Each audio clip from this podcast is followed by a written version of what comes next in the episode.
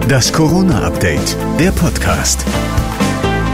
Hallo zusammen, es ist Mittwoch, der 20. Januar und hier kommt eine Sonderausgabe des Corona-Updates, der Podcast mit dem Nachrichtenstand von 6 Uhr. Ich bin Thorsten Ortmann, hallo.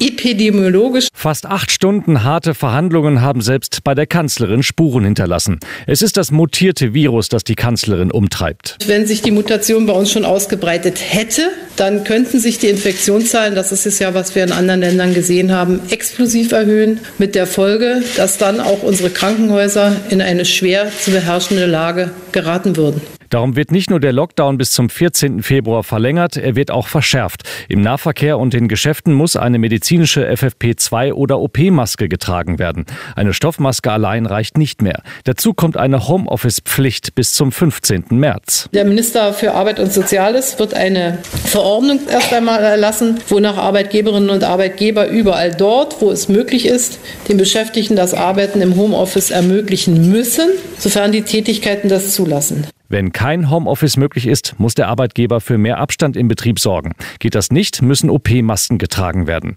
Größter Knackpunkt bei den Verhandlungen waren die Schul- und Kitaschließungen, inklusive eines Krisentelefonats zwischen Merkel, Scholz, Söder und Berlins regierendem Bürgermeister Müller. Denn auch hier fürchtet Bayerns Ministerpräsident Söder Auswirkungen der neuen Virusmutation. Wir haben aus vielen Beratungen und Empfehlungen und internationalen Vergleichen eben erlebt, dass Schule und Kita eben auch ein Pandemieverbreitung Entwicklung in einigen Ländern sogar Beschleunigung war. Ergebnis bis zum 14. Februar bleibt die Präsenzpflicht ausgesetzt. Kitas in NRW bleiben im Notbetrieb. Allerdings hält sich NRW-Ministerpräsident Lasche zumindest eine Hintertür für eine frühere Öffnung offen, auch wenn die momentan noch ziemlich vernagelt ist. Wir werden das Infektionsgeschehen beobachten. Wenn das plötzlich etwas anderes möglich machen würde, werden wir neu entscheiden. Und am Ende gab es dann auch noch gute Nachrichten. Die 15 Kilometer Corona-Leine wurde gestrichen und bundesweite Ausgangsbeschränkungen gibt es derzeit auch nicht.